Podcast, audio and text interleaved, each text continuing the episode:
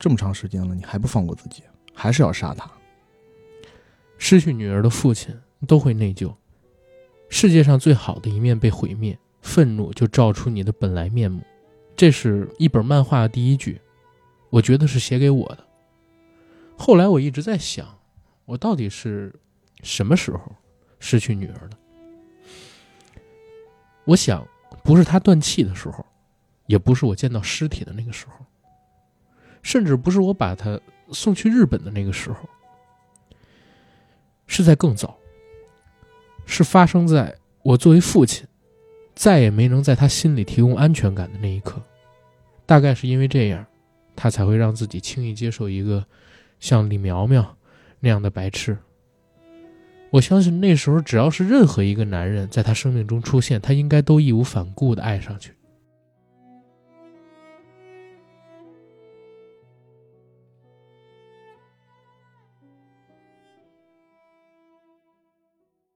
Hello，大家好，欢迎收听我们这一期的硬核说，我是主八甘，我是 AD，非常高兴又可以在空中和大家见面。然后刚才大家听我跟 AD 开场的这个小剧场，是不是有点云里雾里啊？我也不知道我们俩演的好不好。呃，我们两个人呢是刚刚用《涉过愤怒的海》这部电影的原著同名小说当中的一段台词啊，AD 扮演的是警察，我扮演的就是被害者的父亲老金，也就是电影里黄渤演的男主角这个角色进行的对话。相信通过今天的开场，大家应该都知道我跟 AD 要聊什么话题了。我们今天的话题呢，确实和《涉过愤怒的海》这部电影有关，嗯但是呢，也没有那么的相关，嗯因为我们今天主要聊的是《涉过愤怒的海》的原著那本小说，对，以及从这个小说我们联想到的其他的一些类似的故事。是，哎，其实这一点还挺有意思，因为《涉过愤怒的海》前两天不是定档吗？然后身边有好多朋友啊，就在问我跟 AD 说对这个片子期待不期待，然后有没有什么看法，甚至问我俩看过了没有。嗯，但实际上我俩都还没有开始看片儿呢，对吧？，对，呃，要说期待呢，我们是已经期待非常久了。嗯呃，我自己个人呢是从一九年就知道了这个项目，嗯然后相关的电影出品方那边呢，之前也有几个好朋友在那边任职，嗯，很早就告诉我曹保平导演下一部戏是这个《涉过愤怒的海》，对，而曹保平导演呢，反正在我俩的心中嗯是在国内的这些导演里面拍罪案片首屈一指的。对他只要不出手，要出手必是水准线之上的作品。没错。尤其之前我们俩还在一直研究《烈日灼心》为什么能上映，那 个为什么片子里边可以过审？对，太可怕了！里边就有这种同性的激吻，然后赤裸缠拥的镜头，又有开场那么大尺度的一场奸杀戏，对不对？对，因为我觉得曹保平导演的作品有很多时候都在试探一些审查的边界，嗯，包括他早期的那部《光荣的愤怒哎，没》啊、错，也去试探了一下，类似于虽然是农农村级别的官场现行记，嗯，呃，我觉得可能都不是官场现行记，因为他嗯。讲的就是村霸的故事。是，嗯，嗯。总之，曹保平导演的作品我们俩肯定是期待的，但是在这儿呢，也必须得说，因为今年有坚如磐石的例子，所以很多朋友问我期不期待这个《涉过愤怒的海》的时候呢，我都说，哎呀，尽量放低期待，但是一定要去看，因为前边我俩说的曹保平导演的前作，还有他这个人的风格，对吧？但是你也要做准，就是这片子上可能会变成一个很支离破碎的故事的一个预期，嗯，因为在十一的时候，我们都经过了那个坚如磐石事件嘛，对吧？呀、在看片之前，所有人的期待都非常的高，。对，但是看片之后呢，嗯，就褒贬不一吧。嗯，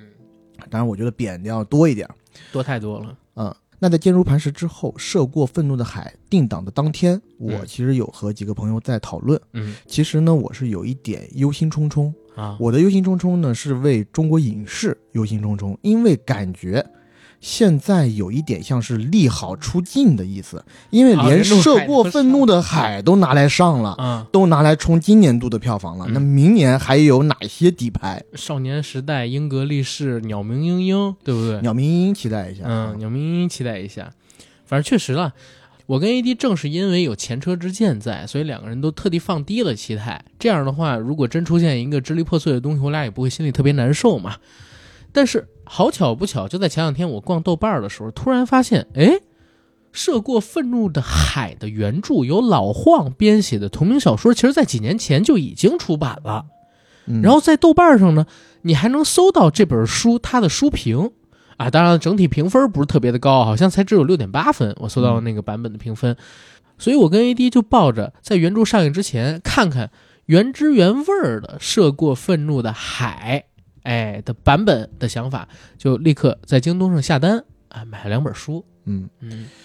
然后这一本书呢，其实是三篇中篇小说的合集，嗯。呃，只有第一篇是同名作品，叫《涉过愤怒的海》。对，后面两篇呢，一篇叫《浮冰》和《鹈鹕小姐》，其实和呃电影就没什么关系了。对，我们就是看了《涉过愤怒的海》，然后今天要给大家讲一讲《涉过愤怒的海》这个故事讲的到底是啥。对，其实讲真，我第一次看到这个故事的时候，我就觉得，哎，它确实挺适合改编成小说的，嗯，但是尺度也是真的大。没错，我自己看这个小说的时候，感觉首先第一，它的画面感非常的强，而且呢，对于人物和环境的描写非常的细致。对，其中最最突出的当然是要数主角老金，老金，呃，就是在电影当中由黄渤扮演的这个角色，他的一生的转变，嗯他一生的故事，对其实看的时候是非常能够代入的。对老金这个角色确实是整本书当中塑造的最立体的一个。从他的出身就是部队嘛，曾经参加过对越自卫反击战，甚至呢还在战场上边立下过很大的功劳。之后其实他是有机会升任军官的，可是自己选择了退伍这块儿在书的前庭里边没有给你解释。选择退伍之后，拿着丰厚的退伍津贴回到了他出生的这个岛上，在这岛上一下就成了风云人物。因为那个年代，他作为战斗英雄拿到退伍津贴是很多的，直接就买了渔船，然后做了当地的渔老大，还娶到了他们岛上的岛花，由闫妮在电影当中由闫妮饰演的顾红。然后两个人呢生下了一个女儿，就是我们这部片子当中，唉，很可惜啊，遭遇杀害的金丽娜身中十七刀。本来一家三口日子过得还挺好的，可是，在金丽娜十岁左右的时候，顾红跟老金提出了离婚。在书中给到的说法是没有任何缘由的，前几天还好好的，突然之间就要和老金离婚。后来老金发现呢，他们俩离婚之后也就一个月，顾红就嫁给了自己的大学同学，叫陆明。这个同学可能很早开始就对顾红有想法，然后顾红也是和老金在一起之后，虽然家庭生活还算是幸福，可是毕竟岛上捕鱼的生活嘛，对他而言太残酷了。然后出于这些原因吧，就离开了老金。老金当时曾经让他做过一个选择：如果嗯你要离婚的话，不但女儿你不能带走，而且呢，女儿可能会永远恨你，你就以后就别跟我们联系了。可是当时顾红毅然决然选择去和自己这个老同学在一起了，女儿呢也就特别恨他，老金也特别恨他，而且老金在那之后就意志消沉，沉迷于赌博跟酗酒，也把自己对女儿的爱给收回来了吧。所以女儿跟他就越走越远，甚至到了考大学的时候，女儿直接选择到日本去留学，逃离开这个家庭。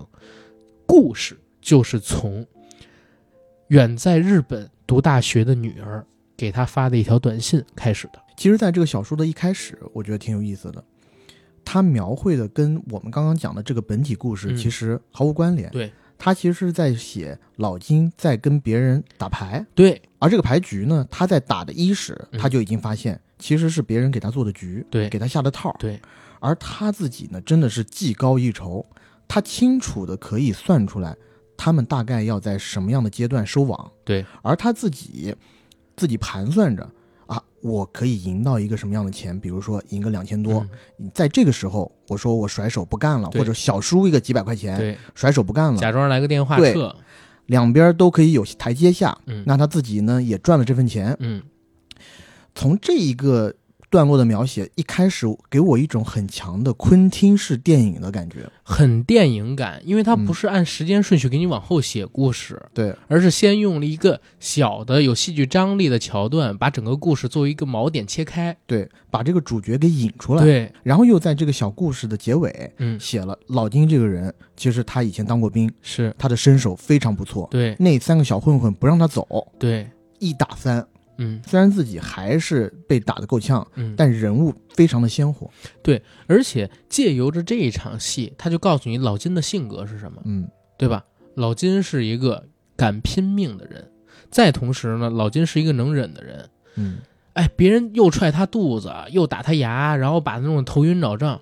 老金在这儿依旧很硬气，没说一句软话，其实也给后面他的行为去做铺垫嘛。然后还有一点，就是在这个牌局当中发生了一件事儿，老金接到了一条短信，看了这个短信之后，整个人呢气氛就不对了。开始他本来想赢点小钱就走，正因为接到了这个短信，他觉得要不然拼一把，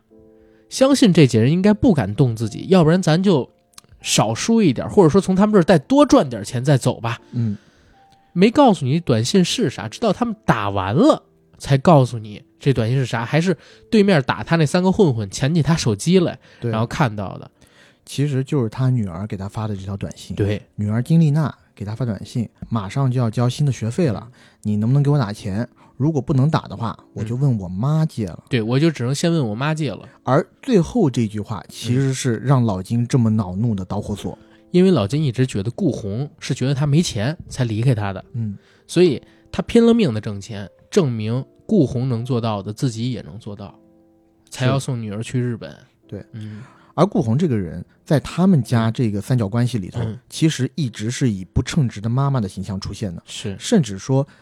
顾红走了以后，老金和金丽娜她自己的女儿相依为命，嗯。老金拼尽了一切把金丽娜给送出国留学，嗯，而金丽娜在很长一段时间里嗯。也不愿认顾红这个妈妈，对，而在现在这个关头，被老金视如珍宝的自己的女儿，嗯因为那么一点点学费的问题，嗯要去求顾红，这嗯对于老金来讲，我觉得从某种程度上对他来说是一种背叛。对但是你知道，昨天我看到某一段戏，我又跳回了重看了两三遍这一段，我引我引申出好多别的想法。嗯有没有一种可能，每次当金丽娜缺钱，然后就跟老金要，老金给不了的时候，他就说自己是跟母亲要的，但嗯后边明确的说了，顾红说我给他寄过好多次钱，他都都没有要了，嗯，是不是你不让？所以有没有一种可能，是金丽娜知道老金没钱，嗯跟他说自己是和母亲要，实际上可能去做了一些不好的生意跟买卖，嗯，就是委屈自己。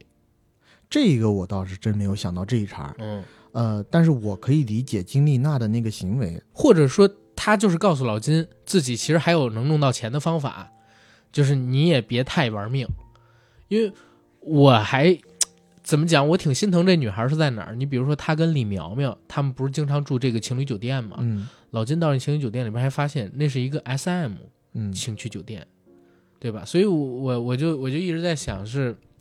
因为他恨母亲，他也不想跟母亲那边要钱，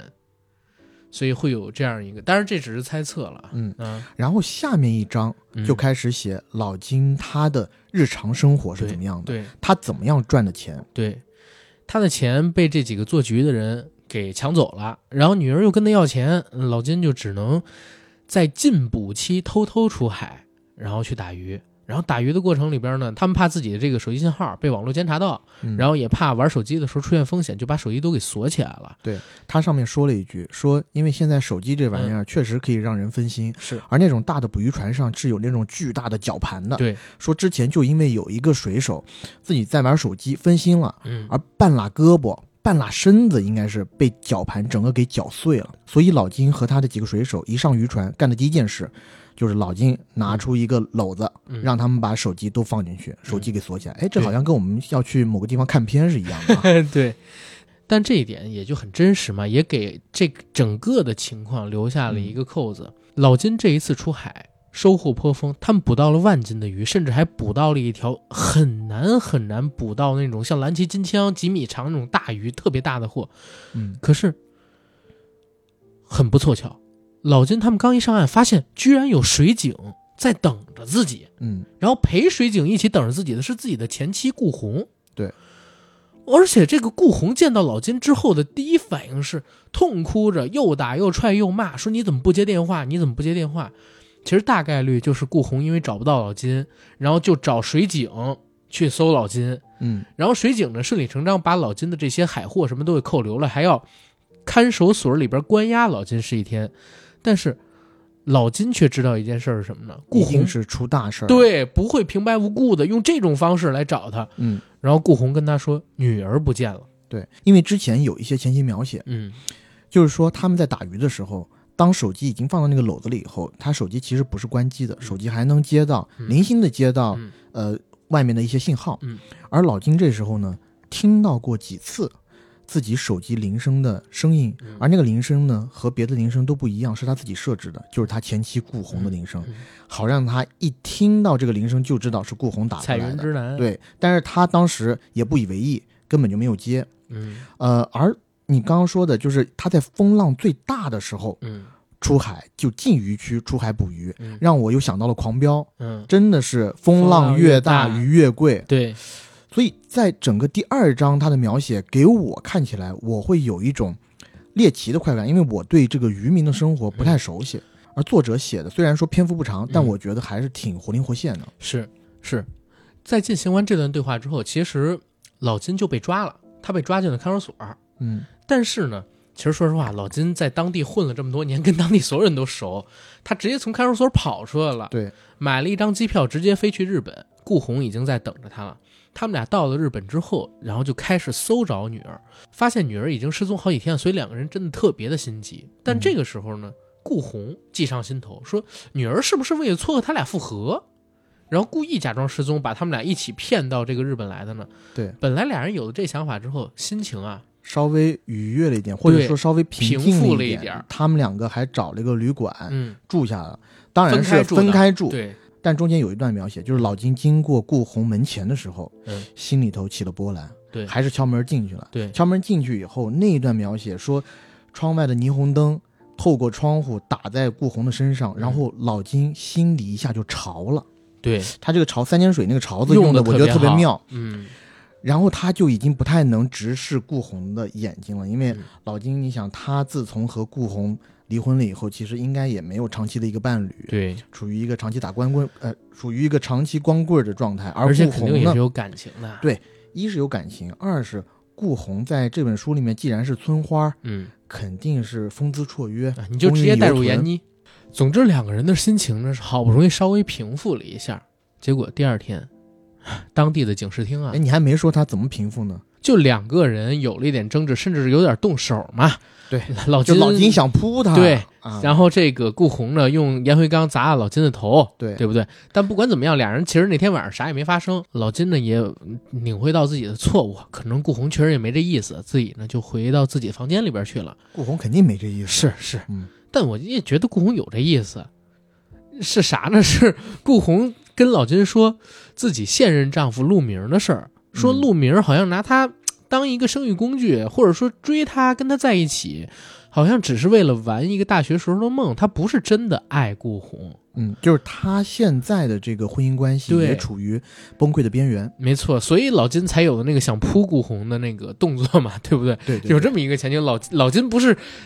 不是直接精禽兽虫上脑，直接啊不咔咔是禽兽，嗯对对对。但是这场戏才结束没多久，下一场戏就是顾红突然打开了老金的房门，然后他接到了警视厅的电话，原来自己女儿金丽娜的尸体被找到了，在金丽娜上学的这所大学的周围的一家情侣酒馆里一家情侣酒店的房间里的的壁橱中，对，而且人已经死了好几天了。嗯，等他们去这个警视厅看尸体的时候，尸体身上挨了十七刀，而且因为几天的时间过去，血都已经流尽了，人是铁青的脸，然后有些地方该肿的肿，甚至有一点点开始往巨人观上去发展了，嗯，对吧？顾红看到这个场景，立刻掩面痛哭，因为他认出了女儿身上的一块胎记。可是老金居然没认出这是自己的女儿，因为其实他们俩已经太久没见了，而且女儿死之前是有妆在身上的。对，而且呃，之前前情里面有嗯说，他和女儿之间因为一些分歧，其实已经有长达半年的时间没有跟女儿通过电话，对也几乎不主动去找女儿，只是只是从短信或者说从金钱上去支持他的女儿。，对对，就给他转钱，别的什么也不管。但我觉得这一场戏的设定，一方面是体现出老金和女儿两个人的疏离感，还有一点是什么？体现出老金这个人，毕竟是从战场上退下来的，见惯了生死，他这个人心里的坚韧。他看到女儿身上那十七处刀伤，他并没有流泪，嗯、甚至整个人也没有躁狂，只是很平静的问警察怎么死的，多少刀？你告诉我多少刀？嗯，而且杀人凶手他要看清楚对，那几个刀伤到底是在哪个部位，在什么位置？包括日本的警察数次都想让他们赶紧走了，就别让他看尸体这么久，觉得没有正常的父母可以接受这样的一个痛苦。但是老金还是站在那儿，而且别人要把那个尸袋给拉链拉上的时候，老金都让他们别先别动，他要记清楚女儿的样子。他不想再忘记了。嗯，而且他还用手机拍下了女儿最后的那张脸，就是已经有一点点腐败或者说嗯肿胀不堪的那一张特别可怕的脸。对，其实小说写到这儿的时候，他描写日本的警察都惊了，嗯，就是警察都害怕，因为他们知道，就是这样的人不是普通人，这样的人可能脑子里边想的也是特别可怕的事儿。对，然后老金在之后的几天时间里边，就各种放纵自己，然后沉迷在酒精里，在那个嗯小酒馆里边喝酒，然后搞得酒馆老板都开始跟他亮纹身，然后想把他吓走。可是老金一看这纹身，反而来劲儿了，对非拽着这酒馆老板告诉他去，你这纹身到底在哪儿是在哪纹的？他想干啥事儿？他想在自己的身上把刚刚拍的那一张女儿死去的脸纹嗯在自己的下腹部，对，这样他每次低头的时候就可以看见女儿这张脸，这样他就一辈子再也忘不掉女儿了。没错。然后干完这个事儿没多久，警察局里边负责跟他们联系的警察来找他了。嗯警察找他是什么事儿呢？原来他女儿不是死在一个情侣酒店里吗？那个嗯情侣酒店登记的名字是一个男生的名字，叫做李苗苗，中国留学生。对，他女儿的名字是并没有在那家情侣酒店的登记簿上边的。所以呢，这件事儿当变成了一个凶案之后啊，谣言也开始跟着起来了，变成了中国留学生虐杀日本女学生。一下就引起了巨大的日本国内的争论，还搞起了抗议中国留学生的示威游行活动。所以呢，他们就想让这个老金出面证明自己的女儿也是中国留学生，那就从中国留学生虐杀日本女学生变成了中国留学生虐杀中国女留学生，这件事的舆论风暴就可以消停下来。嗯老金本来是不想出席的，尤其他女儿的同学跟他说，一定要借着这次的机会施压给日本警方，让他们帮你去找凶手。一旦你帮他们解决这个舆论风暴，他们就不会那么使劲了。中国人杀中国人，日本他能管吗？日本人根本就不想管，对而且嫌疑犯又是个中国人，赶紧驱逐出境就完事儿了。，对，他们可不想用他们自己的公共资源去管一些跟他们本国国民无关的事情。没，错。所以呢，老金就干了一什么事儿？他先是查出了李苗苗这个人是自己女儿的男朋友，对吧？而且他们俩在一起居然好几年了。他女儿在呃来日本之前曾经去北京进修过日语嘛，嗯，那个时候俩人就已经在一起了。对，而且听她女儿的那个闺蜜讲，这叫李苗苗的人呢，不但脑子不好，而且呢还是个变态，嗯经常骚扰她女儿的这个闺蜜。然后也是因为这个闺蜜呢，呃，跟这个李苗苗有冲突，她女儿才会后边答应这闺蜜，每次李苗苗来找她，他们俩就到外边的情侣酒店，就不到他们合租的那个房子里面，是的，对不对？然后可能才有后面这个悲剧嘛。嗯，对不对？但是这跟她闺蜜一点关系都没有啊，她闺蜜是完全是一个没有没有责任的人。嗯然后接着往后边说，老金呢，对于政治这块的事情啊不太懂，就还是答应了警察的建议，去接受了访问，辟除了这个谣言。他的要求是让警方在固定的时间之内交给他凶手，因为已经知道凶手的名字是什么了嘛。一个星期，一个星期他想让警察一个星期之内就找到凶手。警察也答应他了，可是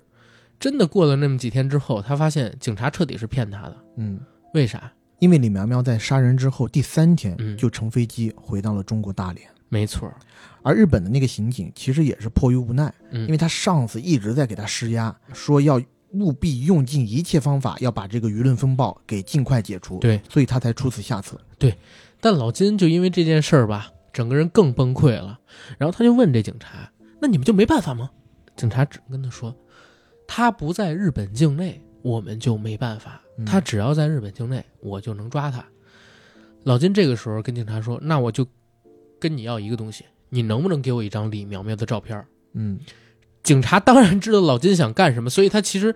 预告片里边也有这句台词，就一直在重复。这个警察其实会一点中文，他之前交过一个中国哈尔滨的女朋友，嗯，然后就一直在跟老金说：“你不要想着杀人，一旦杀人你就不是你了，一旦杀人你就不是你自己了，一旦杀人你就没有回头路了。但是前情里面也说过，嗯。他就是因为交过这个哈尔滨的女朋友，而哈尔滨的女朋友伤他伤得很深，所以他从根儿上对中国人没好感。对，但是他也可怜老金这个人嘛，嗯，对不对？他老金我觉得一方面也是因为老金确实是条铁骨铮铮的硬汉，是。他可能看到老金的时候有点想起了高仓健。可能。他其实说实话是理解了他，他嗯。因为他自己也有个女儿，这里边说了嘛，他自己也有个女儿，然后他呢理解老金为什么会有这样的感情，所以虽然虽然一直劝老金，但是在老金买去大连的机票的时候，刚出酒店就收到了一个酒店的侍应生给他送来的小信封，嗯，这小信封里边就是一个男孩的照片。对，嗯，但是他在去大连之前，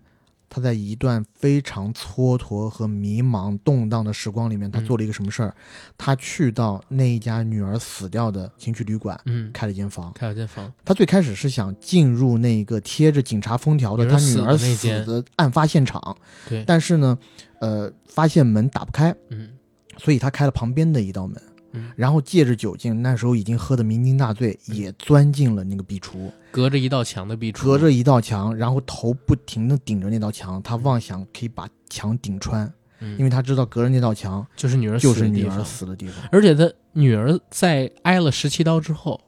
其实还没死透，嗯。当时是能救，因为十七刀都没有致命伤，对，其实是流血过多，对，失血过多扔进这壁橱里边之后慢慢死掉的，嗯所以你就想死的到底有多痛苦吧。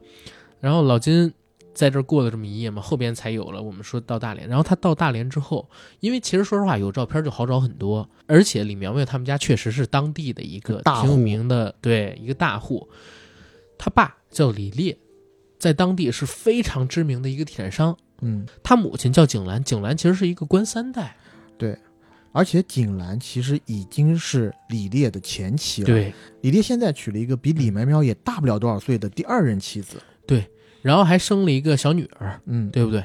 而他的母亲，也就是景兰，景兰其实是主动选择跟李烈离婚的，因为景兰爱上了一个老外，对，去德国生活，去德国生活，因为他发现好像李烈跟自己在一起，其实只是为了贪图自己家的这个权利、跟身份、跟财富，并不是爱他。所以后来他又找到了真爱，就离开了李烈嘛。所以李苗苗相当于本身智力就不高，因为在后边曾经告诉过大家，李苗苗测过智商只有七十多，比一般的正常人要低。然后母亲呢，可能在青春期开始又离开他了，父亲又有了新欢，而且可能因为他是个傻子，大家对他都不是特别的好吧，嗯整个人心里就有点变态，再加上家里有钱，对不对？然后老金呢，但我觉得不能算是傻子，啊，呃，应该就是智智力力比常人稍微低那么一点点。呃，这种人我一直觉得在现实生活当中是存在于你我周围的。就有一些人，你看到他，其实他的智商包括情商，嗯情商是非常重要的一个判断点。嗯嗯，因为我一直觉得智商高的人，大部分情商都是很高，是除非你是特别偏执的那那部分是人。是的是的，智商、情商双商都有一些问题的时候，往往啊，我在猜 是不是可能就是稍微低那么一点点。我不知道会不会被骂，但是 我一直是有这个想法，嗯嗯。只是大家嗯不会好端端的去测嘛。但你知道，在不管是工作场合中，还是你身边经历过的朋友，有一些人他就你总会觉得他对，就有一哪里有一点点怪怪，但你不能说他是傻子，对。因为他其实是和正常人无异，几乎无异，但就是欠了那么一点点，好吧好吧，嗯。但七十多我觉得可不是一点点了，八十是正常线嘛，八十五八十五。八十八十五是正常线嘛因为，但我觉得，我前两天啊，嗯。在 B 站上刚看了一个八十二的嗯。一个人，那个叫八十二的人跟正常人几乎没区别，只不过就是学东西慢一点儿。嗯，八十五他说是正常的标准线。而且还有一个问题就是测。测你怎么测？测也存在着偏差啊这你有可能测一次低了，那下一次再高了呢，对不对是？但不管怎么样吧，嗯老金是难道我测出来一百二十多也要告诉你吗？真的是，我测哎，你才一百二十多吗？哎 呦一百二十多还还低了是吧？你是测出来一百四十多是吗？130哎呦我操！我告诉你，你为什么一百三？因为你那套卷子啊是坏的，孩子！但你听我说是这过期的卷子。不管怎么样，老金呢是通过在当地找大户嘛，找到了一别墅区。这别墅区里边其实就是那个李苗苗他们家所在的位置。嗯老金在外围考察了一圈，看怎么进去，发现哎，其实这别墅区外啊还有电网，嗯但是这种电网其实一般都是吓人的，他知道，大部分是假的，对纸老虎。因为这种电网长期不通电的话，第一是很耗钱，第二是折旧的这个成本很高，所以大部分是吓人的。所以他呢就找机会跃进了这个别墅区，然后甚至呢找到了李苗苗的家。李苗苗家里边只有这李苗苗的后妈，武微微，对，所以当时呢，老金还真的是在他们家里边大闹了一通，找来找去，发现任何一个屋子都找不到李苗苗的踪迹。任何一个屋子还真都能被他打开门，对，除除了一一扇，一除嗯嗯除了一扇门，那扇门是通往地下室的。对，一个红色的门怎么都打不开。可是嗯他想打开这个门的时候，外边保安什么的就已经来了。对，警车警铃也大作了。对所以老金第一次是属于仓皇而逃，而第二次他又去了。这次去就不只是吴薇薇在了，李烈也在。嗯，李烈讲真，他办事呢挺社会的，哎，没有直接报警，先把老金引进了自己的办公室，俩人坐着聊天，他还拿出了一个宋代的花瓶，说这玩意儿是正品，市场上面最少值个几百上千万。因为这个故事写的不是现在的故事啊，大概是十年以前的故事，嗯，这玩意儿大概能值个几百上千万，你拿走，对不对？你女儿已经死了，但我儿子还得活着，而且你杀了我儿子，那是我唯一的儿子这，是他第二次的。对，就是第二次啊，给他那花瓶的时候说的嘛。他说：“我儿子，这是我唯一的儿子，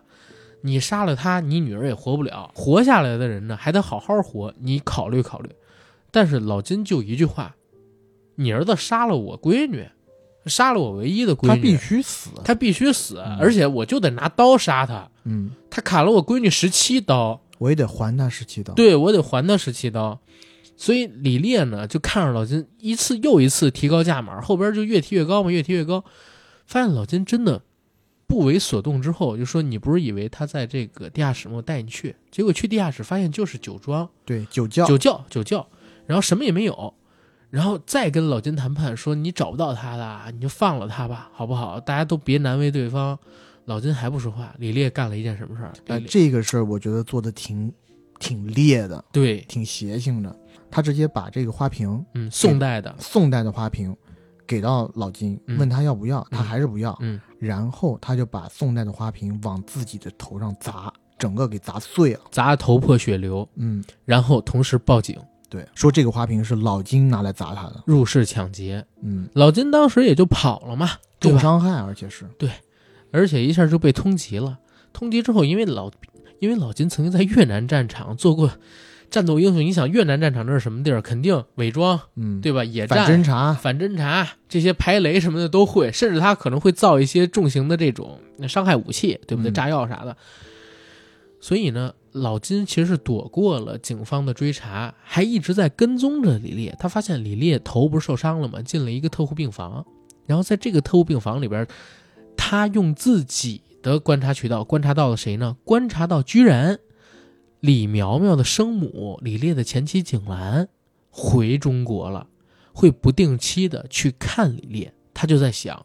既然在李烈处没发现李苗苗，那跟着景兰应该是可以发现李苗苗的。嗯，所以当他看到景兰开着路虎离开医院，也打了个车跟过去，可是没想到他 跟着景兰啊，要路过一个边防站，这边防站上边呢有荷枪实弹的武警，要停车检查，哎，他就没法跟了。后边想了一个办法，什么办法呢？搞一辆摩托车，骑着这辆摩托车先绕到这个哨所后面去，然后等着景兰的车，等景兰再路过这儿就跟着他，因为景兰总得去看李烈嘛，嗯，对不对？跟着景兰，结果真发现了，原来呀，在深山老林里，景兰他们家有一小别野，嗯，这小别野是景兰的父亲作为高干以前休养用的，平时可以打打猎呀，然后钓钓鱼什么的。景兰在李苗苗出事之后，第一时间就把李苗苗给圈养在这儿了。嗯，后边呢，其实有讲过一个什么事儿，说其实李苗苗回国第一时间，他跟李烈就商量好，想让李苗苗出国，可是李烈呢，这个时候利欲熏心，拿着李苗苗的护照要挟景兰，想让景兰再用家里的关再系帮他拿块地，拿块地皮啊、然后才给他护照。其实这样就错过了李最苗苗好的这个出国时机。没错，嗯李苗苗就一直被困在这个国内里边了。然后到现在，因为这个我们也知道老金他这边一直跟着嘛，对不对？俩人就想着想把这个李苗苗给转移走，可是没想到这次见面把老金给引过，老金直接冲出来，冲出了之后，哇，李苗苗惊了，然后景兰也惊了。李苗苗所在的这别墅里边呢，有把猎枪，嗯，直接就对准了老金。但是他母亲景兰其实是一个信仰上帝的基督徒，对，其实他母亲还是比较善良，甚至是比较单纯的。对，非常善良。他觉得每一个人，就算是罪人，他也有改过自新的权利对。啊，基督徒嘛，就是给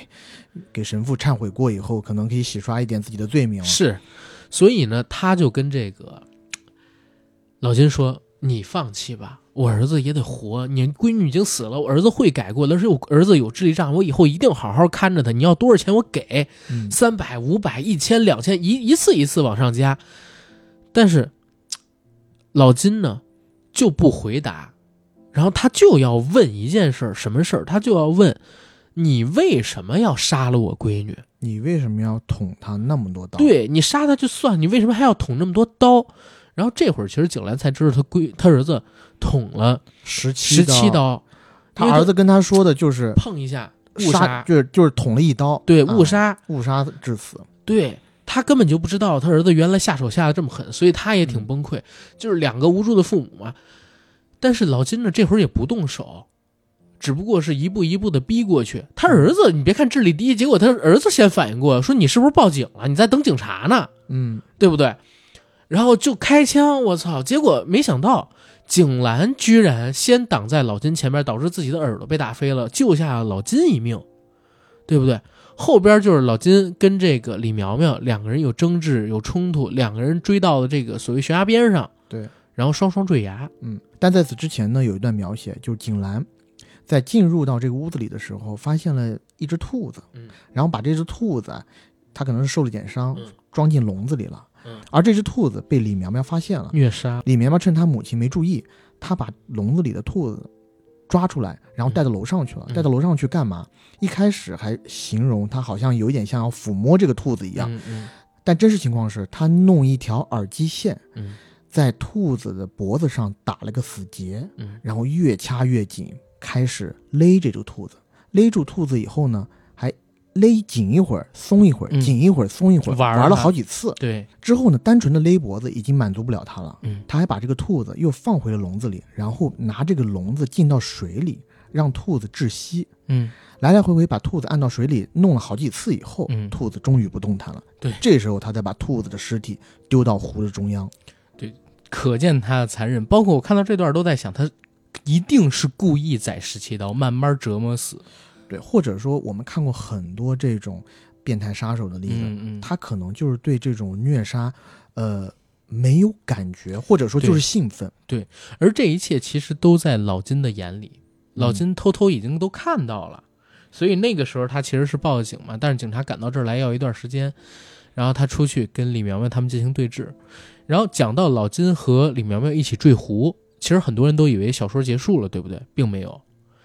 三个月之后，故事又继续开始写了，写什么呢？写原来在大连市区内追这个李苗苗被杀案的警察，戴震，对他得到一消息，什么消息呢？嗯，老金居然早就被抓了，嗯，甚至不是被抓，是三个月之前就在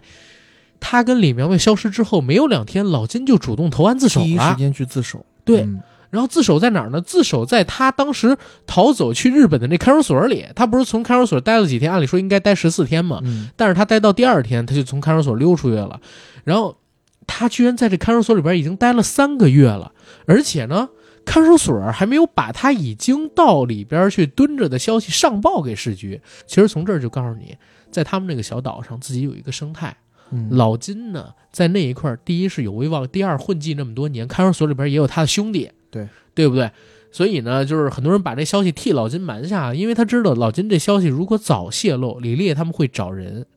在看守所内部去搞老金，嗯但后边肯定是瞒不住了嘛，大家也得到这消息了，然后戴震去查老金，跟老金做这个审问。这个时候，戴震已经知道李苗苗在日本犯下的事儿了，对吧？嗯但他就想知道老金杀没杀李苗苗，然后尸体藏在哪儿。但老金啊，就咬死一句话，什么话？他没有杀李苗苗。李苗苗跟他一起坠下了河，然后李苗苗就找不到了。他也是被水冲了差不多一天之后，然后在岸边醒过来，又回来，然后自首的。他没有杀李苗苗，他没有杀人。那既然死无对证，人家就以为李苗苗是失踪了嘛，只能认定是失踪，然后就给老金判了一个在这看守所里边待，好像是九个月左右这么一个刑期。那算是之前的三个月，他还有六个月就可以被放出来了。但是跟着戴震一起去查老金的还有谁呢？李烈，李烈，嗯，因为李烈在这个市里头几乎算是手眼通天，对，而戴震他其实不是刑警，他是个缉毒警，对，把缉毒警弄过来帮他们家查案，其实也是李烈在市局做了一些手脚，对，给市局领导带了一句话，市局领导就说戴震。这小子，你别看他是缉毒警，嗯，但是呢，要查案的话，找人，嗯，没人比他灵。那缉毒警肯定找人最灵的嘛，嗯对不对？所以呢，他跟着戴震一起过去。当他听到老金这么说之后，实际上他心里边已经有主意了，儿子肯定是让老金弄死。他觉得啊，嗯那老金你也别给我找儿子尸体了，我弄死你吧，对不对？嗯后边老金服刑的这几个月里边，李烈派了三波人来杀老金，最后一波是来了整整三个人。还好，李烈他没想到老金居然传出消息去，有几个他平时照顾的在渔船上的小哥们知道这件事儿之后，故意犯事儿，也进看守所陪着老金，嗯帮他解决了麻烦，然后一直到老金出来。而在这九个月当中，外面的世界也有变化，什么变化？就是顾红和自己现任丈夫已经解除了婚姻关系，她甚至都搬离现任丈夫他们家了，又回到了老金那儿，呃，打理呀、生活做饭，然后甚至还会开着老金的船出去捕鱼。一个女人，你想日子过得到底有多难啊？这样过了差不多九个月，然后老金出看守所的那一天，到家里见到顾红，顾红他们两个人相顾无言，只是流泪嘛。嗯然后一起吃了一顿饭。老金跟顾红说：“以后你不要出海打鱼了，对吧？”顾红也就不说话了。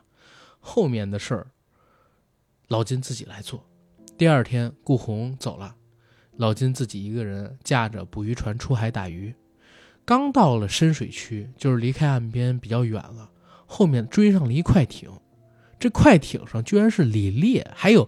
在小说一开始那三个流氓混混，应该是李烈从外边找的人啊，对就是在做老鼠局骗他钱的那些，他要在海上嗯，把老金给杀了给。杀了。开始是剁了老金两个手指头，嗯，但老金毕竟出身自这个特种兵嘛，对不对？也然后不一定是特种兵吧，就是反正是部队。部队出来的，老金找着一机会嗯。把几个人给顶开了，然后进船舱里边拿了一燃烧瓶出来，对这自自己做的燃烧瓶啊。你知道这一段描写让嗯我想起了马思唯的一首诗，啊！他回应盖的那一句，马思唯的一首诗对。一首歌吧，呃，一首诗，呃，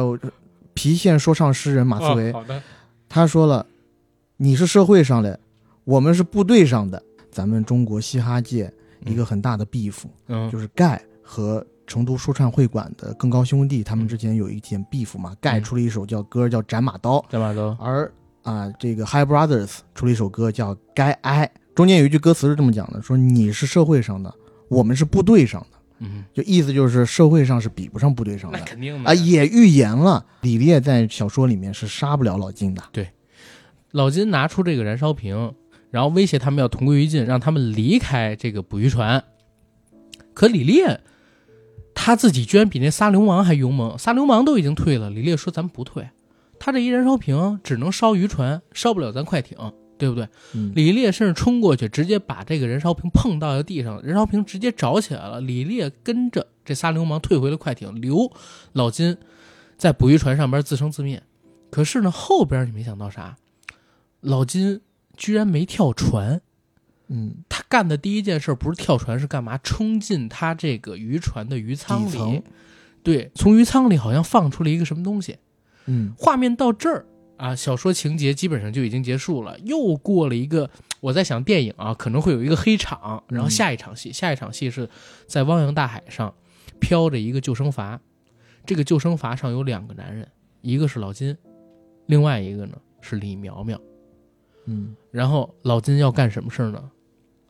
老金要凭这只救生筏涉海到日本。渡到日本去，对，东渡日本，把这个李苗苗交给日本警方。让他去伏法。嗯，因为他的逻辑是，如果是在大连，嗯甚至是在国内，嗯，有可能李烈他们的势力太强，对，还是会把李苗苗给救回去。最后小说那个结尾，我觉得写的挺牛逼的。最后一句话是：老金为了李苗苗一口水，让他省着点喝，因为自己也要喝。嗯老金看了看方向，没错，是日本的方向，路还很远，但老金有信心，一定能划到。我 我说涉过愤怒的海，嗯，最后一句话扣题。嗯，其实这个故事到这儿差不多就已经结束了。嗯其实我们中间还有简略过一些地方吧，就是老金他侦查与反侦查的对对对。嗯。而且还有一点，因为我跟 AD 本来今天录节目嘛，我们俩是带了纸质书，然后但纸质书翻起来会有声音，我们俩又从网上找了电子版，想用电子版就是讲一些细节的时候别讲错。嗯。可是我俩没想到，这个电子版上面居然有好多删减的东西。对，电子版和纸质版的书籍是不太一样的，不太一样。删减了一些，可能我觉得过于血腥和暴力的对场场景，比如说刚才我们讲到那个虐兔子嗯。那段戏，在电子版里边只讲他用耳机线勒死兔子就结束了，根本就没有玩弄五分钟又给他进水什么的。然后包括我们在看这个实体书里边，到结尾，老金在看守所里边遇到三次暗杀，嗯，还有管他这个案子的戴震，好像回到市局之后，对对对，嗯，回到市局之后被针对什么的，嗯呃都没有。对，这两个地方可能就如果写上去的话，是不是对于网络传播来说，可能有些太灰色了？对，对就有一只无形的大手给他咔嚓了一下。呃，很有可能不止这两处啊，嗯只是我俩看到这两处，所以尽量还是去买实体书，如果想看的话。但是我自己在看这个小说的时候，我看到最后一幕出来之前，我看到老金走到甲板的底层，嗯然后放一个什么东西出来的时候，我当时首先第一，我肯定是猜到，我有猜到有没猜到。第一猜到就是李苗苗没死，嗯但是我还是期望要告诉我一下，他怎么把李苗苗藏了这么长的时间，然后李苗苗在这段时间里面，他受到的是怎样的一个待遇？嗯到底有没有啊、呃对他进行一些体罚也好，或者说对让他血债血偿？对，我在最后没有翻过那一页的时候，我的猜想是，他在最后关头，因为老金他自己身上也都是火，嗯而且包括整条船已经起火了，嗯他要把我以为他要把李苗苗放出来，让李苗苗身上也着火，要烧给李烈看，要让李苗苗在他自己的老爸跟前儿惨死。我最开始是以为是这样的一个结尾，但后来，呃，当然现在的这一个半开放式的结尾也是很妙了。嗯，但我第一反应就是我看完这个小说的第一反应，我还是觉得有点没解气，我还是觉得没解气，而且中间有就是我刚刚讲的嗯有几个没有解答我疑问的地方，就是在这么长的时间内就没有人知道李苗苗在哪儿吗？嗯或者说在这么长时间内，这些人都配合他配合的非常好吗？我觉得是这样，因为他呃在跟李苗苗失踪之后，过了两三天他才去投案的，在两三嗯天里边，第一他安排好了后事，他肯定是安排顾红，嗯过在渔船里面，顾红是知道这个事儿的。第二一点是什么呢？第二一点是在他们这个捕鱼界有一个说法嘛，那个他刚出看守所的时候，他之前欠高利贷，老林过来接他，说顾红还好吗？老林说你放心，咱们岛上边有规矩，男人进了局子，没有人敢动你们家渔船，也就是你们家女人顾红的主意。嗯。所以在这几个月的时间里边，实际上是顾红一直受到，虽然他们不知道顾红这船里边有李苗苗，但一直都在保护着顾红。嗯，如果是我的话，嗯。我如果写这个故事的话，因为我的不满足是在于我觉得对于李苗苗的惩罚还不够狠。嗯，如果是我的话，我可能在最后一幕要这么写：老金嗯。自己一个人开着船，嗯。到后面发现，哎，船的后面拴了一条铁链，嗯，也不是铁链，就是拴个链子，嗯。链子后面有一个壶，嗯一个很大的壶，一人多大的壶，嗯壶里面装着李苗苗，而李苗苗这时候四肢已经被砍断了，哦，被藏在这个壶里，他已经失去了完全的行动能力嗯，他只是这样一个活物，嗯，然后他要把李苗苗这样的一个状态的李苗苗送到日本。你这个就过审就没什么戏了。我其实看到最后那小说里边一幕的时候，我我高呼精明，说我操，给过审留下了一线生机，你知道吗？非常光明的一个结尾，而且他最后也期望以法律来制裁他。没错但是这个法律说到底还是外国的法律，对还是日本的法律。我觉得咱国家的法律应该也可以制裁他。不是因为这是跨国，咱们国家怎么能管人日本的事儿？日本又没法管咱们国家的人在日本犯事儿，对不对？嗯它涉及到这么一个问题嘛，对，就是很确实是，呃，灰色地带了。灰色地带。嗯，对，这么一想也也在理。对但是我讲真，我其实，在看这书，看到李苗苗跟他失踪，然后，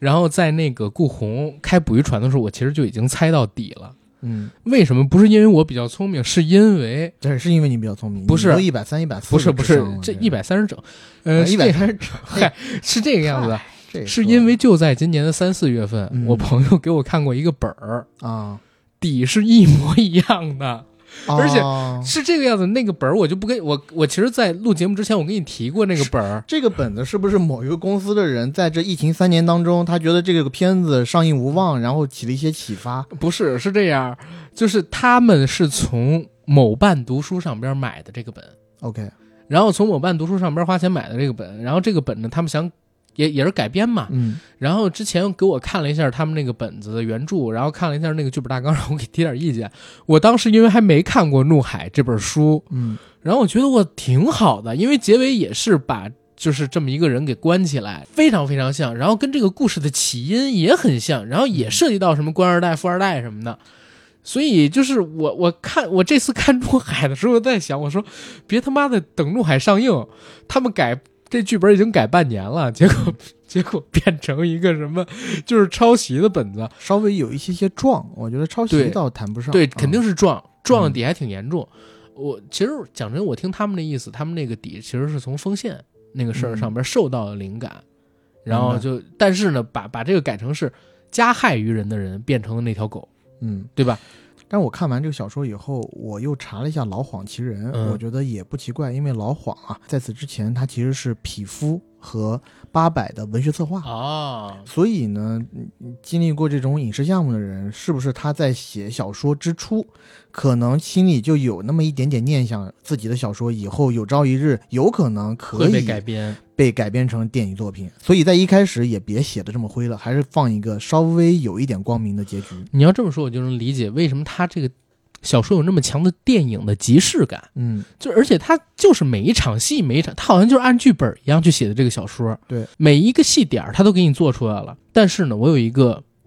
很好的发现，是在豆瓣读书上的。老谎自己给自己这本书写了个点评，说我是作者老谎，《怒海》小说写于二零一五年夏，电影版权售出于二零一五年九月，江歌案发生于二零一六年冬。不是我预言了这场悲剧，是人世间类似的悲剧总在发生。嗯因为其实怒海这个事儿，我记得最开始的时候立项说日本，然后又是女儿被杀，然后父母报仇，很多人就说这片子是在影射江歌案。嗯所以在这儿呢，老谎自己做了一个解释，其实两者之间没有关系，甚至他这个案子提前一年就被他给编写成作品，然后甚至售卖版权了嘛。对就是跟江歌案肯定是没关系的，但是呢，确实是从他的案件发生地嗯和这个人物关系上面来讲，有那么一点相似。但是听过我们刚刚讲这个小说整体故事以后，嗯，大家应该也会发现，他和江歌案他的呃作案动机，然后作案嫌疑人他的身份设定是相当不一样的。相当不一样的嗯。，江歌案的那个杀人犯陈世峰其实不是江歌的男朋友，他其实是刘星的男朋，友。刘暖曦的男朋友，对，现在叫刘暖暖曦曦还是叫刘元熙？刘暖曦应该是前两天刚上了热搜，啊因为卖假货是吧？刘暖曦。嗯，而江歌这个案子现在已经尘埃落定了，法院判决江歌之死和刘暖曦也存在是一定关系。对，而在小说里面是完全不同的。对，这个老金的女儿，她的室友其实和这个案件本身没有任何关系。系。而杀老金女儿的这个人，就是老金女儿的男朋友。对，但相似点嗯是两个人都在杀完人之后逃回了大陆。对，嗯，呃，并且都是在日本对被害的嘛。对，而日本警方在处理案件的时候，还是由于呃，一方面是国籍的原因，嗯一方面可能办案没有那么上心，对，所以处置的处罚的结果也并没有让所有人感到满意。没错，而且还有一个，哎，一个问题就是我在想，确实命运当中啊有很多勾连，或者就像老晃说的一样，类似的悲剧实在是太多了。嗯你说怎么会那么巧？就是居然也是因为要提分手，对吧？对方就把他给杀掉了。但是在小说里，我我觉得有一个地方更恐怖，你知道是在哪儿吗？嗯小说里边更恐怖的地方跟现实生活不同，现实生活中杀完了人，男方就立刻逃回到了大陆，还来不及警方有反应，对不对？嗯但是在小说里，男孩杀完了呃金丽娜之后，居然还去迪士尼玩了一天。对，在迪士尼当没事儿一样玩了一。像没事人一样。对，然后在迪士尼的游玩过程当中，他在监控摄像头里边拍到，他跟家里边还通了个电话，嗯，甚至他自己还发脾气，对，然后又回到了国内。所以整个事情你看下来，发现这个男孩可能跟我们说的江歌案不一样啊。他是一个被溺爱到，认为自己捅破了天也都会有人给他擦屁股的人设，嗯对不对？然后，呃，刘鑫江歌案这个事情，当然了，我我我其实这个事情很多的节目都已经聊过了，但我想说说这个事儿的后续。这个事儿的后续让我见识到了现在的网络到底有多撕裂。为什么我会这么说？就是因为最近几天刘鑫卖假货这个事儿上了新闻嘛，嗯，然后我看了一下他现在那个账号，然后叫刘暖心，然后还有那个呃江歌母亲他的微博，我发现他们两个人都各自有一帮支持自己的粉丝，真的刘星也有自己的粉丝，刘星之前就有自己的粉丝，对而且他在最鼎盛的时候有几个网络大号，啊、作家陈岚什么的，对他们帮着刘星去骂江歌的母亲，那个行为是让我非常难以理解的，而且有很多人在支持他们。对在刘暖希的这个账号底下支持他的人说江歌妈是一个骗钱的，嗯，对吧？说是一个舔着自己女儿人血馒头，然后吃冷血馒头哎，占流量的。这么一个人，然后怎么怎么样，然后呢，在江哥妈她底下那帮支持江哥妈的人，他们就骂这个刘暖希呢是一个什么呃彻头彻尾泯灭人性的畜生啊，然后怎么嗯哇，我真是觉得就是如此之分裂，而且于我自己而言啊，怎么会去沦落到支持刘暖希呢？这个我真的理解不了，我真的理解不了。如果说这个流量拿过来做生意，你要想想看，嗯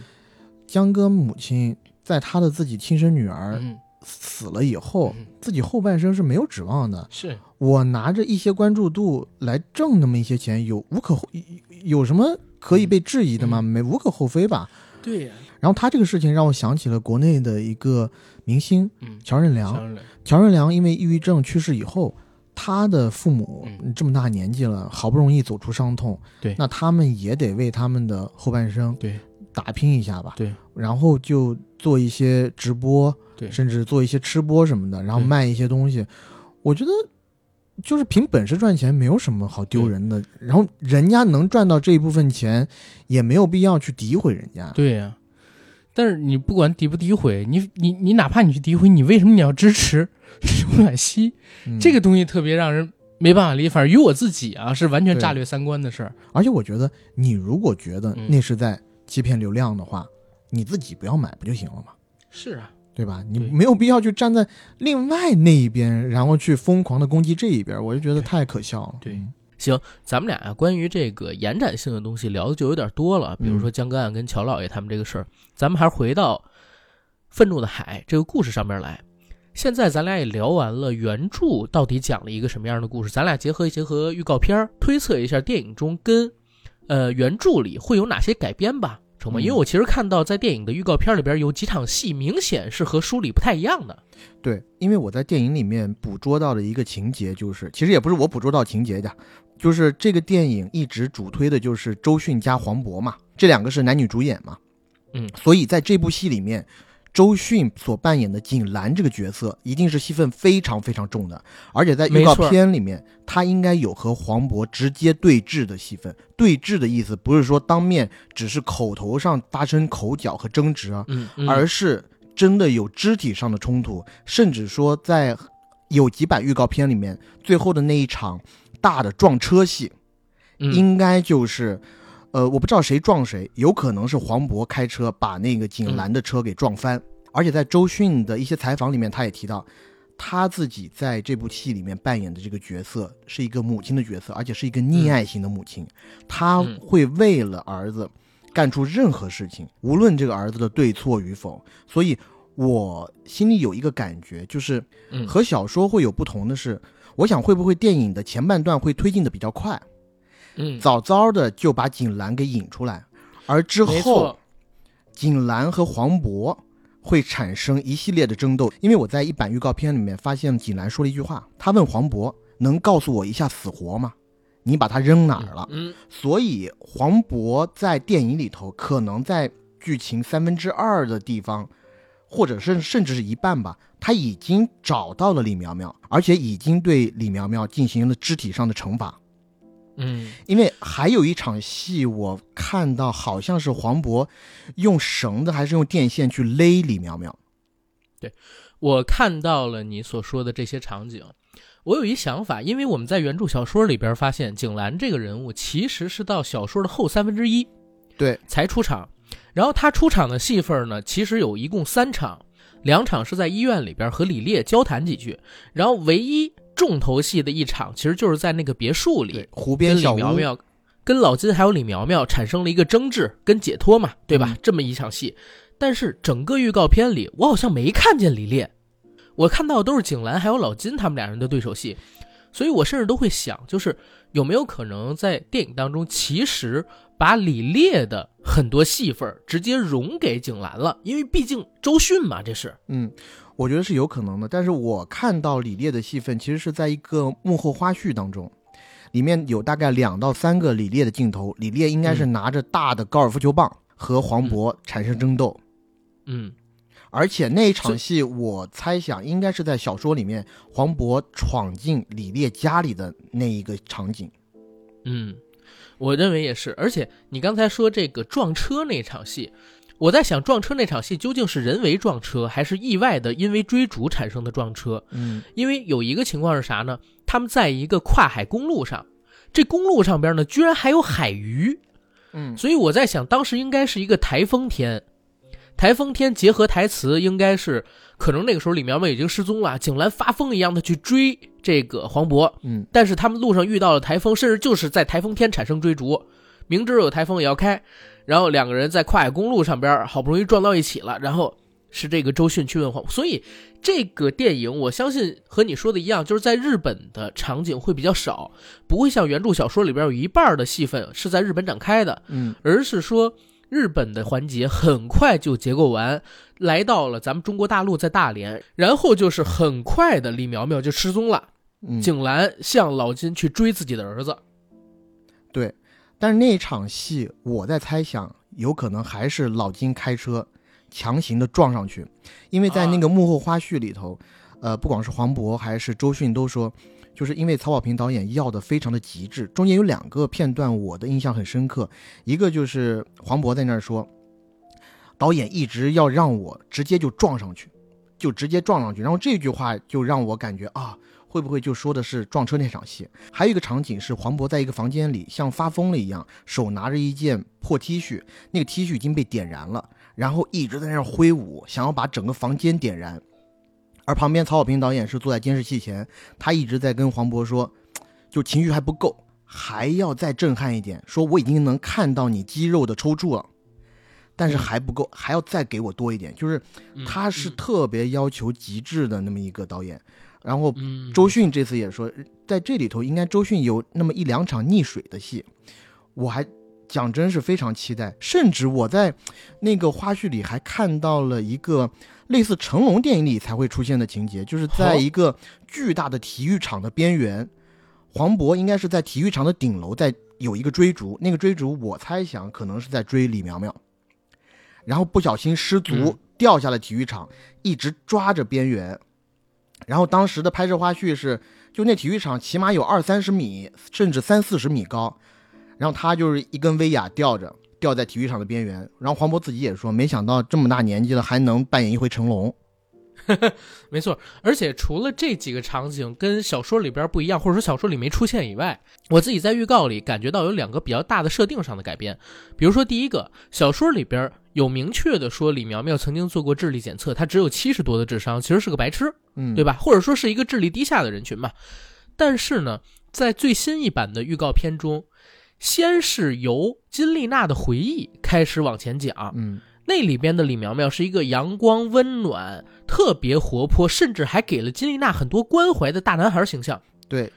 从这个设定上边来看，那李苗苗在电影当中应该就不是一个低智商人群，嗯，甚至呢，他会有一个什么样设定，让让我感觉他就是一心理扭曲的变态。他会先用自己阳光开朗的形象套取陌生女性的信任，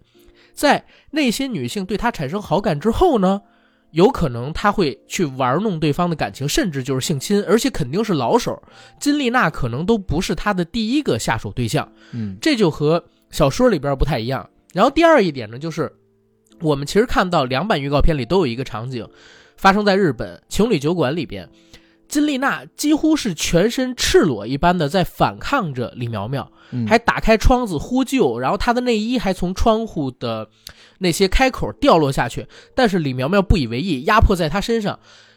如果说这就是金丽娜遇害的那一场戏，那和小说里边好像又有点不同，因为小说里边讲他们两个人在北京做日语进修，准备去日本的时候就已经在一起了，然后在一起已经差不多三年了。嗯他俩也不是第一次去情侣酒店。李苗苗为什么要杀金丽娜？是因为金丽娜向他提出分手，他不接受，然后才杀了金丽娜，或者说一开始产生争执，然后不断不断的可能刺激他心里边那种暴虐的基因嘛。但是电影当中，我在想有没有一种可能是李苗苗之前并没有得手金丽娜，他是在性侵的过程当中，第一次性侵的过程当中，金丽娜反抗，进而激怒了他，然后他失手杀死了，或者说他就变成了虐杀，把金丽娜给弄死了。嗯，我当时看到这个场景的时候，我心里想的是，因为最开始金丽娜的那个回忆，对于李苗苗和她的交往，她的回忆是十分的美好的，甚至李苗苗在最开始的那段时间，对于她来说肯定是一个白马王子，甚至是生命救赎者一般的存在，她觉得他是光啊，对吧？所以在中间有那么一小段闪回，让我觉得他他们应该就是一个正常的情侣，然后呃有交往，然后也有过一些性生活，但是可能时间久了以后，李苗苗的一些怪癖，他的一些不良的嗜好，一些很可怕的嗜好，嗯比如说性嗯窒息之类的东西，展现出来了。他一次要的比一次多，一次比一次要的重口，所以在最后那一下，可能让金丽娜害怕了，金丽娜开始反抗，而这时候嗯金丽娜的反抗可能打开了李苗苗那个变态的开关。嗯他觉得这种反抗会让他更觉得刺激，从而让他进一步的去破坏金丽娜。但是没错，除了你说的这两点以外，我也发现了两点，我觉得跟书上是完全不同的。中间有一版预告里面也是老金说的一句话，老金说：“一个三岁的小姑娘瘫痪截肢，她可是你的亲妹妹啊。”在小说里面，李烈的第二任妻子武薇薇应该是给李烈刚生了一个小孩儿，嗯但在这个故事里，如果这句话是老金说给李苗苗的，那会不会就是李烈的第二个小孩儿其实也被李苗苗给搞瘫痪了？呃，对，你你说给搞瘫痪了，容易引起一哦些歧义，就是可能就是经过他的残害，对，对，黄渤还说你是个畜生，然后对怎么怎么样，对说？他是个小杂种，这种小杂种我不弄他。还有一点我发现不同的是，在小说里面，当景兰第一次和老金面对面对峙的时候，其实当时景兰已经明确的知道李苗苗杀人了。嗯但是他不知道的是，李苗苗自己跟他自己的老妈说，他只捅了一刀，那个女孩就死了。但是在有一版预告片里，周迅嗯跟黄渤说，如果真是苗苗做的，那他应该死，杀人偿命。而嗯黄渤还跟周迅讲，李苗苗说跟他没关系，是我闺女自己捅了自己。所以在这个电影当中，有没有可能就是李苗苗完全否认他杀人的事实？很有可能，而且还有一点就是，我觉得这个改编其实比小说更让我能接受一点。为什么？因为小说里边是啥呢？李苗苗作为一个白痴，哪怕前边有之前老金说那个设定，我的女儿在家里边得不到母亲的温暖，因为母亲背叛她、抛弃她，父亲又因为恨母亲也不再爱她，收回了对她的爱，所以没有人爱她。这个时候，任何一个人，哪怕是个白痴，进入到他的生活里，他也会义无反顾的去爱这个白痴。但是说是这么说，可是换到我们每一个人身上都很难接受这个他。还是会要有一些条件所在的。没错，在这个片子里面的李苗苗，首先讲外形很帅气，嗯，对对吧？然后又通过金丽娜自己的回忆啊，她温暖，她阳光，而且还是东大毕业的，又是高材生，这么优秀的一个男孩子进入到自己的生命，给自己有一些惨白或者说黑白一样的生命添了一抹亮色。那嗯，可能在异国他乡，这样一个单亲家庭的女孩很难不动心。这就从逻辑上更成立一些，嗯，对吧？但是我也在想啊，就是这个电影在拍摄的过程当中，可能会有一些和原著当中不一样的删减改编。我首当其冲，第一个觉得可能会删减改编的是有关于景兰家庭背景的关系这一块，可能就会有改编，因为小说里边明确的讲，对，他是官三代，然后可能电影版里边他纯粹会变成一个呃富商家庭，对不对？然后再有一个点呢。你看，你你我们俩昨天录节目的时候，本来想找电子版小说，省得有翻页声嘛，对对不对？结果电子版小说里边，关于这个看守所里被黑恶势力派驻去一些不法分子暗杀老金这场戏，在电子版小说里边就没有。我觉得可能在电影版里也没有，甚至有可能在电影版里不会拍老金在看守所的戏，因为老金还从看守所走关系逃出来，逃出来这个就有点更说不过去了。对。就是我们的这么一个看守或者说司法系统里边，怎么能允许这样的事情发生呢？嗯，而且在预告片当中，我也没怎么看到有戴震的戏份。对，戴震那个人物可能也会被被删掉吧，对吧？或者有的话，肯定最后也是善终。对，肯定也是善终，不可能跟这个小说里边一样，因为小说里边明确告诉我们，因为戴震同情老金，嗯，导致李烈怀恨在心，在戴震离开这个案子之后。李烈应该是联系了戴震的上级，拼命的给他派去最危险的任务，导致他在半年内就死在一宗缉毒案里了。是的，呃，而且在预告片里面，我们也看到闫妮儿扮演的这个顾红，其实也不像小说里面写的那样，好像还是风姿绰约、风情万种的。在那个预告片片段当中，其实闫妮儿的扮相，呃，不能说土，但是其实就是嗯，挺普通人的。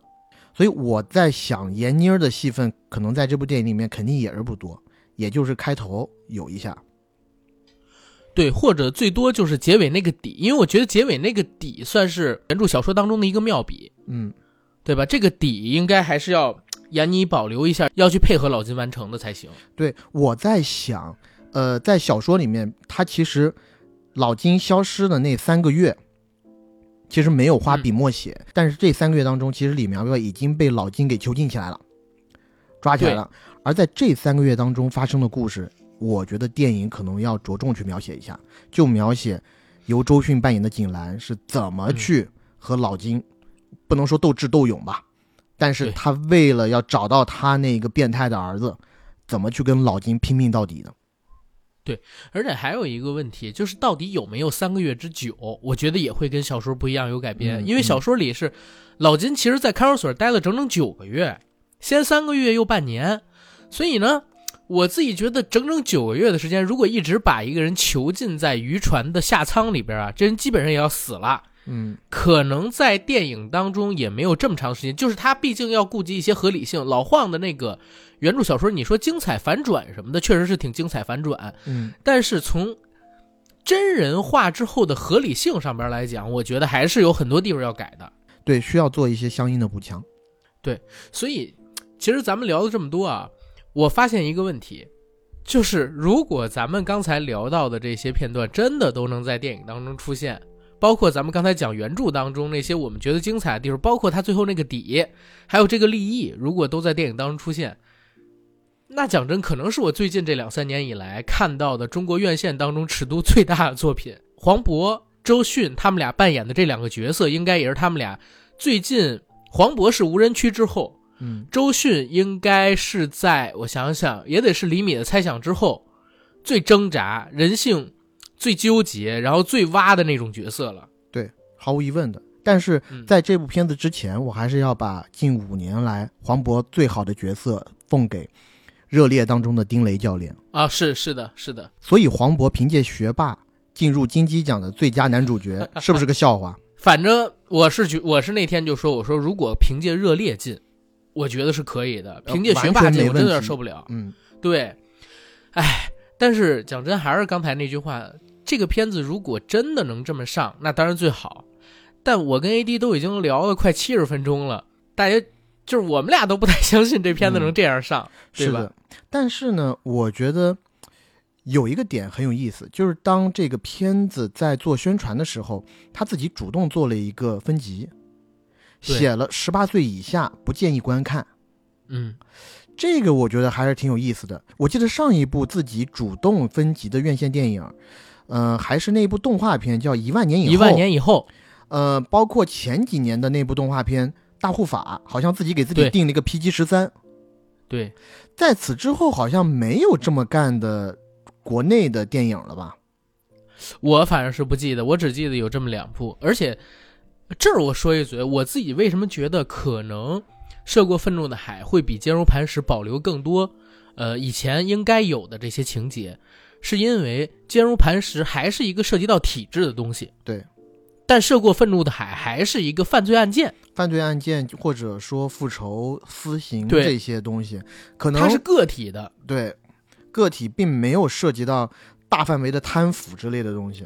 对，你看，我我前两天跟一个呃前辈聊天，他跟我讲，他现在做故事有这么一个思路，他说体制没问题，嗯，但是呢，体制里有坏人，有坏人，对，嗯，，对，把坏人揪出来，体制还是好体制。他说你保准这个思路去写剧本，或者说你做整个故事的概念，会减少好多的困难。所以我一个大胆的猜想，在这部电影最后五分钟的时候，会不会突然之间咏梅从天而降，大喊一句“收网！收网，”，然后这一次 这拿一个不拿一个话筒，他要收网的话，最后那涉海不就没有，他说的就是捕鱼行动，正式收网。原来我靠，在这个海底下有一艘潜艇跟着黄渤那竹筏儿，就要给他拖恢起来恢，疏而肥而漏。不腻。哎呀收的这个网，你以为是现实意义当中的渔网，其实不是，是那个法网，没错没错，利益太高了，我告诉你。太高了，那这设计可真是太高了。行，我我觉得是这样，就是咱们俩今天其实已经聊了很多关于这个案子的故事，甚至还中间从这个案子引申出了，呃，我们两个人对江歌案现在的后续的情况的一个看法吧，还聊到了乔任阳这样，还聊到了乔任梁这样的事儿。嗯，我觉得老晃他在豆瓣读书区自己那个书评里边写的那句话很对，他没有去映照或者去影射或者去隐喻任何一个案件现实生活当中案件的想法，但可能命运就是冥冥之中有注定，相类似的惨剧发生的太多了。这样的案子呢，它在中国不是一起，甚至呢，涉过愤怒的海，你能看到它哪怕没有这种隐喻的想法，好像也融合了我们看到的很多的现实事件的影子。嗯，那我们这些普通人能做的是什么？我们这些普通人能做的就是，如果真的以后再出现这样的案件，我们对于这些受害者的家属，可能就得多一点点的宽容，对吧？你说具体他们自己怎么选择、这个东西，我们没办法干涉，可能我们劝了也没有用。但是你比如说，再像乔老爷。乔任梁他爸妈那个样子的，我也看到有人在他们的评论区里边就骂说这个乔任梁母亲怎么长得那么奇怪，然后嗯乔任梁爸爸为什么拍视频的时候那么夸张？人家后来也解释说，乔任梁母亲本来就有这个甲亢，嗯所以他的眼睛会有点往外肿嘛。然后乔老爸呢，也是因为儿子去世了之后，他想更塑造、更输出一个快乐的形象，所以他们俩就会很夸张的去表演。那这个时候，我觉得我们大家应该多一些宽容，给到这些失孤的父母多一些爱嘛，嗯，对吧？没错，我觉得发出这种 comments 的这种网友啊，真的有一些，我觉得心里有一点问题，戾气太重。小心啊！为什么？因为可能会有涉海的人去找你，你知道吗？涉过这条愤怒的海，没错，对任何人都多一点点包容，然后尤其是对这些受过伤害的、让正在尝试努力、积极走出来的人多一点宽容，不要逼这些人他们再去走一条愤怒的海，对吧？嗯，行，我觉得今天这期节目我们俩聊的挺好。那最后最后做个广告，然后咱们收尾，好吧？嗯，我们的节目《硬核说》已经在全网各大播客平台同步播出，欢迎各位收听、订阅、点赞、打赏、转发我们。想加群的加 J A C K I E L Y G T，让我们的管理员拉您进群，和我们一起聊天打屁。同时，想了解主播最新官片动态、生活动态的，请在微博搜索“硬核班长”以及 AD 钙奶爱喝奶，关注我与 AD 的官方媒体账号。行，本期节目到这儿，谢谢大家，拜拜。拜拜。